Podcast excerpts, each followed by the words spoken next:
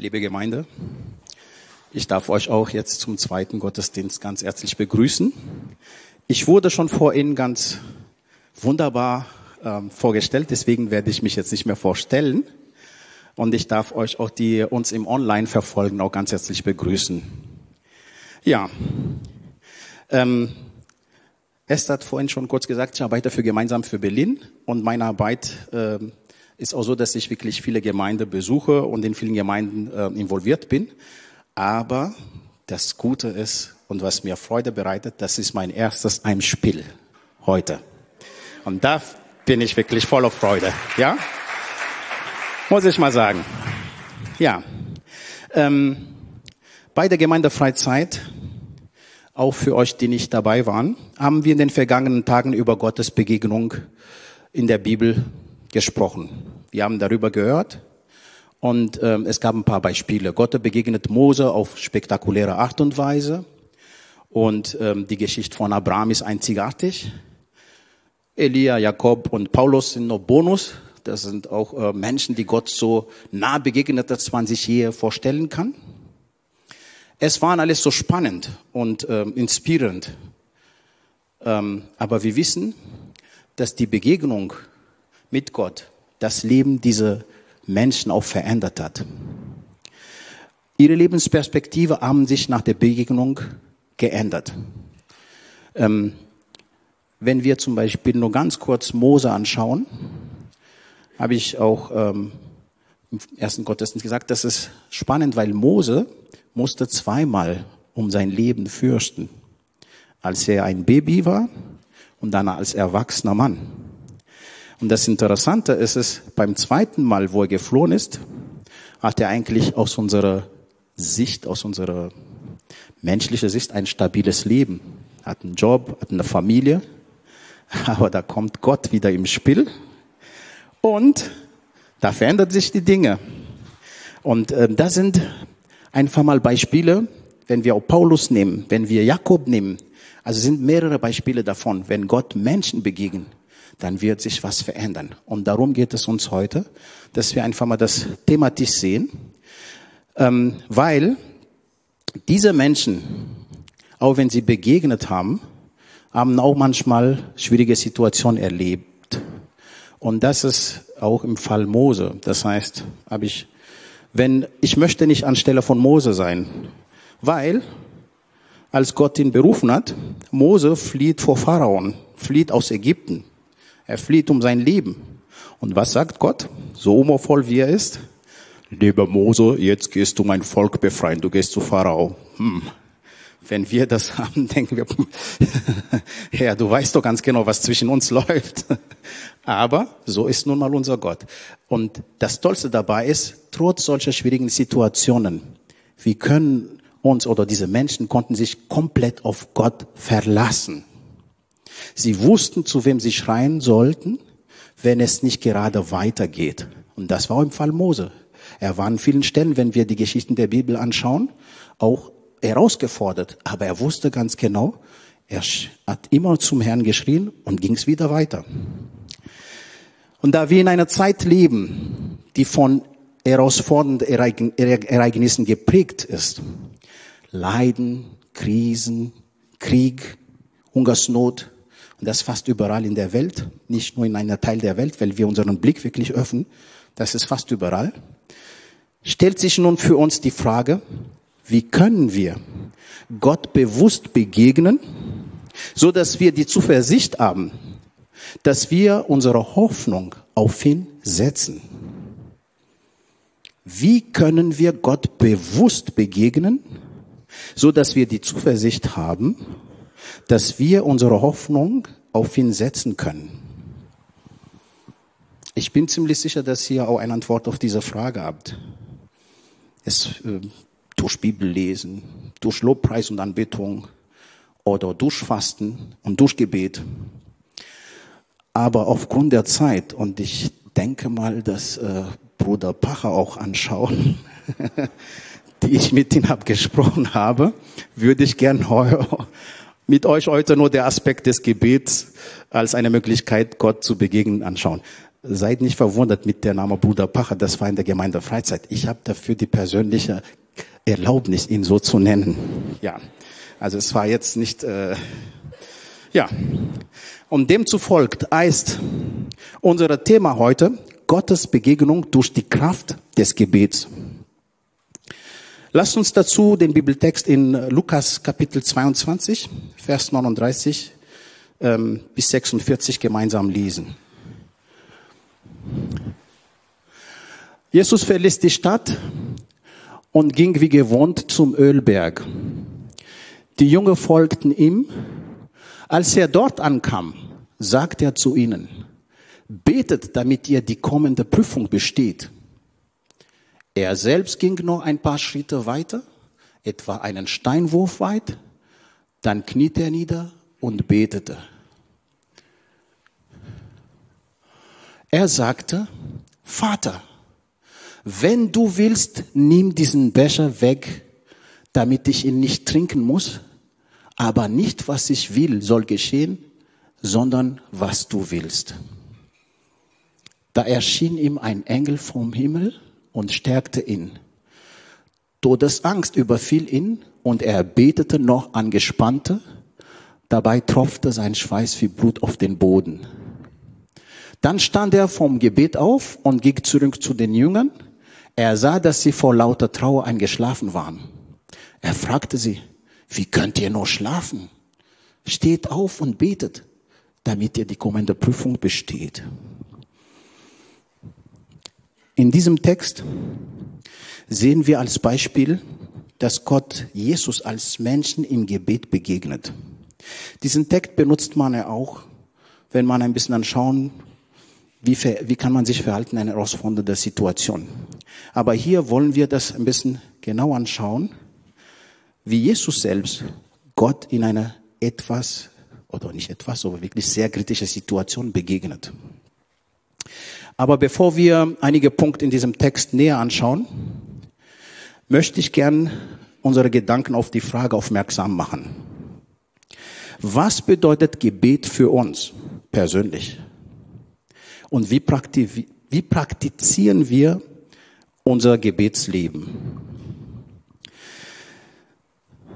Ja, so wie alle die Predigt vorbereiten, liest man ein paar Literaturen und bereitet man sich vor. Ich habe es ein bisschen anders gemacht. Ich habe nämlich aus Neugier eigentlich nach der Definition von Gebet im Internet nachgeschaut und Professor Google gefragt. Ja, erstaunlich. Es gab eine Definition in Wikipedia und dachte ich, okay, nehmen wir das. Gebet ist eine Glaubenspraxis aller Religionen. Und dann Komma, reden mit Gott. Hm, interessant. Aus unserer Perspektive, aus den Erfahrungen, wie wir das in der Bibel gehört und durch die Geschichte gesehen haben. Jakob zum Beispiel hat mit Gott gekämpft und hat gesagt, ich lass dich nicht los bis du mich segnet. Abraham diskutiert mit Gott. Wenn du fünf oder zehn. Also das heißt ein Gespräch. Deswegen erweitere ich dieses, diese Definition, dass das Gebet ein Gespräch mit Gott ist. Oder einfach mit Gott kommunizieren. Das bedeutet, dass, dass, dass es nicht nur eine Einbahnstraße ist, sondern es ist eine Kombination von Hören und Reden. Das hat Ihnen auch schon vorhin gesagt, als wir im Lobpreis waren. Lobpreis und Anbetung ist eine Form von Gebet allerdings. Also deswegen, also wir singen da nicht nur einfach, hm, sondern das ist von unserem Herzen, dass wir Gott einfach mal kommunizieren, wie wir uns fühlen. Aber wie gesagt, heute ist nicht das Thema Lobpreis und Anbetung, sondern heute ist das Thema erstmal Gebet. In der Praxis erleben wir mal gemein vier Typen von Gebetsstil oder einfach mal Gebetsleben. Im Vorfeld möchte ich schon sagen, diese vier Typen, die erlebe ich selber. Und ich möchte hier keine Wertung machen, was schlechter ist und was Gutes ist, damit ihr im Vorfeld versteht, sondern ich erlebe das selber. Also, erster Gebetsstil oder Gebetsleben ist es, sogenannten Kühlschrankprinzip. Ha, wie ist damit gemeint? Wenn wir was brauchen, was machen wir? Wir öffnen den Kühlschrank, holen, was wir brauchen und gehen weiter. Wenn wir es nicht finden im Kühlschrank, gehen wir trotzdem weiter und suchen eine Möglichkeit einfach mal, ob wir das einkaufen oder ändern unsere Meinung. Ja, heute dann kein Brot mit äh, Käse, sondern ich esse dann was anderes. Das ist Kühlschrankenprinzip. Und so gehen wir manchmal im Gebet vor. Gott, gib mir das und das und das und das. Gibst du mir gut, gibst du mir nicht, ist auch gut. Ich gehe weiter. So. Wie gesagt, ich habe das auch gemacht und erlebt. Es ist nicht. Ähm und dann gibt's sogenannte Notrufnummer. In dieser Notrufnummer ist es tatsächlich, wenn irgendwas uns bedrückt, wir befinden uns in einer Situation, die kritisch ist, sofort 110, 112. Lieber Gott, jetzt bist du am Start, komm, hilf mir. Das tun wir auch. Und hier kann ich ein persönliches Beispiel, die ich erlebt habe. Also als ich 15, 16 Jahre alt war, bevor meine Mutter starb, lag sie schwer krank. Dann habe ich genau diese Notrufnummer benutzt. Ich war zu dem Zeitpunkt noch keine Nachfolge Jesu. Ich wurde schon konfirmiert, ging jeden Sonntag in die Gemeinde, aber mein Herz war noch nicht wirklich da, Entschuldigung, ähm, mit Jesus. Was ist diese Notrufnummer? Es ist auch keine schlechte Sache, aber das Schlechte dabei ist, wenn man Notruf anruft, ein Krankenwagen oder ein Feuerwehr, baut man keine Beziehung. Wenn man die Hilfe da ist, die Hilfe erfolgt und dann ist alles wieder vorbei. Das ist dieser Notrufprinzip. Es ist keine Beziehung da. Egal wie toll die Sanitäter sind, du wirst keine Beziehung mit den Notrufleuten haben. Das ist also. Und dann gibt es eine dritte Form von Gebetsstil, so eine Art Ritual, was wir manchmal als stille Zeit nennen. Es gibt tatsächlich Menschen, die schaffen es jeden Tag. Ich stehe um fünf auf und ich bete von fünf bis fünf Uhr, dreißig, lese meine Bibel. Jeden Tag. Das ist ein Ritual. Und das ist auch eine Form von Gebetsleben. Und als vierte, wo wir ein bisschen unsere Aufmerksamkeit erzielen werden, ist es sogenannten Gebetsstil als existenzielle Quelle. Das heißt ein Lebensstil nach dem Vorbild Jesus. Hier möchte ich einfach mal nur kurz auf unseren vorhin gelesenen Text ein bisschen zurückkommen. Im ersten Satz heißt, Jesus verließ die Stadt und ging wie gewohnt zum Ölberg. Das Wort wie gewohnt bedeutet, Jesus macht das nicht zum ersten Mal, weil es brennt bei ihm, sondern er macht das schon immer. Das ist dieser Lebensstil. Als wir über die Gottesbegegnung bei der Gemeindefreizeit gesprochen haben, haben wir bestimmt gemerkt, dass in den Geschichten entdecken wir immer übernatürliches Geschehen oder Wunder wie auch immer man das ein bisschen bezeichnen und nennen kann, kategorisieren kann. In unserer modernen Zeit kommt es selten vor, dass man über Wunder oder über natürliches Geschehen Gedanken macht. Wenn ich das ein bisschen implizieren würde, das heißt, wir machen uns nicht so großartige Gedanken über wahre Begegnungen mit Gott. Das ist eine Hypothese. Nicht jeder macht das. Einige machen wirklich das großartig. Ich wollte nur einfach einen speziellen Fall hier anführen. Die hervorragende Fortschritt in der Wirtschaft und Wohlstandssituation gibt uns viele Möglichkeiten, unsere Bedürfnisse in einem für unser Verständnis rationalen Weg zu befriedigen und zu lösen. Oder wie auf logischer Ebene können wir einfach mal Probleme lösen. Das ist die Realität, die wir meistens alltäglich erleben. Darum ist uns manchmal nicht so wichtig, hm, ein Wunder oder übernatürliches Geschehen.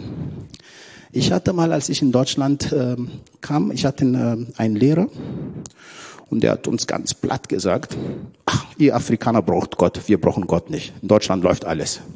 Diesen Satz hat mich wirklich geprägt, hat mich sehr verletzt, aber das war sein Satz, er, er bestand drauf. Gut.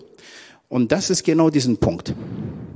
Aber es gibt Momente, wenn wir in einer Situation uns befinden, wenn es wirklich brennt, wo wir keine rationalen und logischen Auswege mehr finden, was tun wir? Wir greifen auf das Gebet. Und das tun nicht nur wir Christen, sondern das tun die Mehrheit der Menschen, auch die anderen Religionen. Und hier ist tatsächlich so, Jesus zeigt das ja als Beispiel. Wenn wir diesen Text in Lukas 22 anschauen, für Jesus ist die Situation brennend. Vater, ich will heute nicht sterben. Kannst du da was tun? Das ist eine brennende Situation. Und jetzt zeigt Jesus uns ein Beispiel, dass in so einem Moment dürfen wir, können wir, Gott lädt uns ein, auch tatsächlich einfach zum Gebet zu kommen. Aber nicht nur ein Notrufnummer, nicht nur ein Kühlschrankenprinzip, sondern weil wir ihn, weil wir das Gebet als existenzielle Lebensquelle finden. Das ist sehr wichtig einfach. Und ähm, hier ist auch wichtig, einfach mal anzumerken,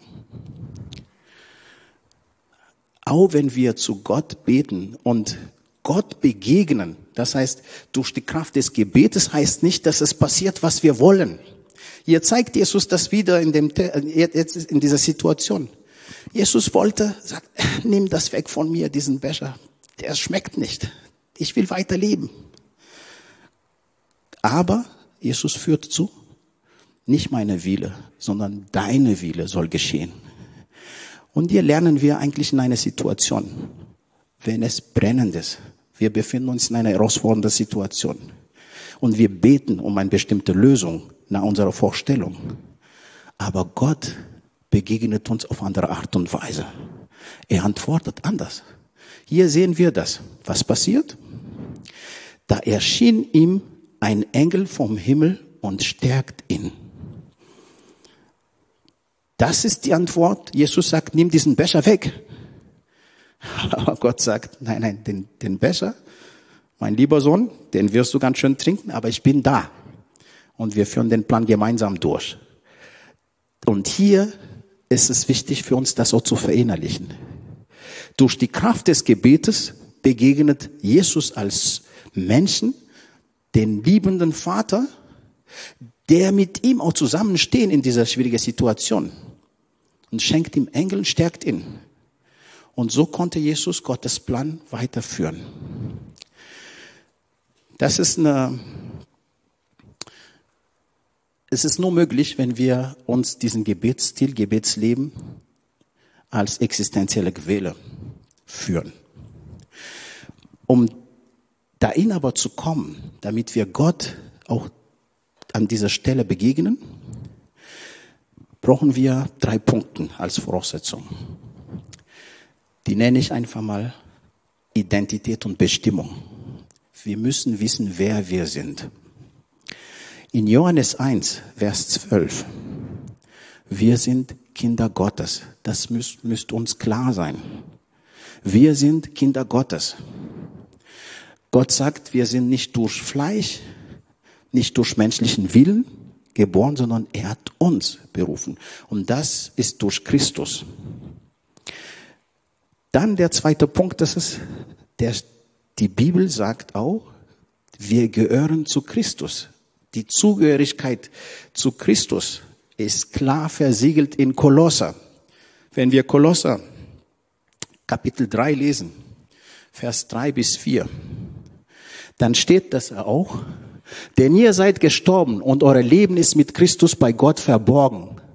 Es kommt aber die Zeit, in der Christus euer Leben erscheint und dann wird auch offenbar, dass ihr zusammen mit ihm Anteil an Gottes Ehrlichkeit habt. Boah, das ist die Zugehörigkeit. Als Dritte, wir sind Tempel des Heiligen Geistes. Der wohnt in uns, der ist mit uns. 1. Korinther 6, Vers 19. Das könnt ihr auch gern nachlesen. Das heißt, diese Bestimmung, diese Identität gibt uns die Möglichkeit, Gott zu begegnen, indem wir dann ein Gebetsstil als existenzielle Quelle haben. Das ist sehr wichtig. Warum brauchen wir denn das Gebet? Warum brauchen wir Gott? Oder anders gefragt, ja, es ist gut und schön, aber wie können wir Gott begegnen? Ja, Jesus hat das klar geschildert in Johannes 15. dieser berühmte Vers, den ihr kennt, dieser berühmte, berühmte Kapitel, Johannes 15, Vers 1 bis 8. Wir werden das nicht jetzt durchlesen, aber ihr kennt die Geschichte. Es geht um diesen, um, um den Weinstock. Jesus sagte, ihr seid in mir. Wer bei mir bleibt, trägt Früchte. Mein Vater ist der Gärtner. Das heißt, wir haben eine Beziehung zu Gott durch Jesus Christus. Drumherum kommen wir nicht. Und woran erkennen wir, dass wir Gott begegnen? Durch die Früchte, den wir tragen. Und hier ist sehr interessant, auch ein bisschen zu verinnerlichen. Gott zu begegnen heißt nicht immer, dass wir eine spektakuläre Geschehnis erleben. Nein, es kann auch sein, dass Gott durch einen Freund einfach mit Stimmen der Ermutigung zu dir redet. Es kann eine bestimmte Situation sein in deinem Umfeld, dann merkst du, Gott lenkt hier. Gott ist gegenwärtig. Es kann aber auch ein Wunder sein. Das Tollste ist im zweiten Gottesdienst, man hört dort Zeugnis vom ersten Gottesdienst und ich darf den hier erzählen. Also Maike hat das erlebt letzte Woche, während sie in Urlaub war.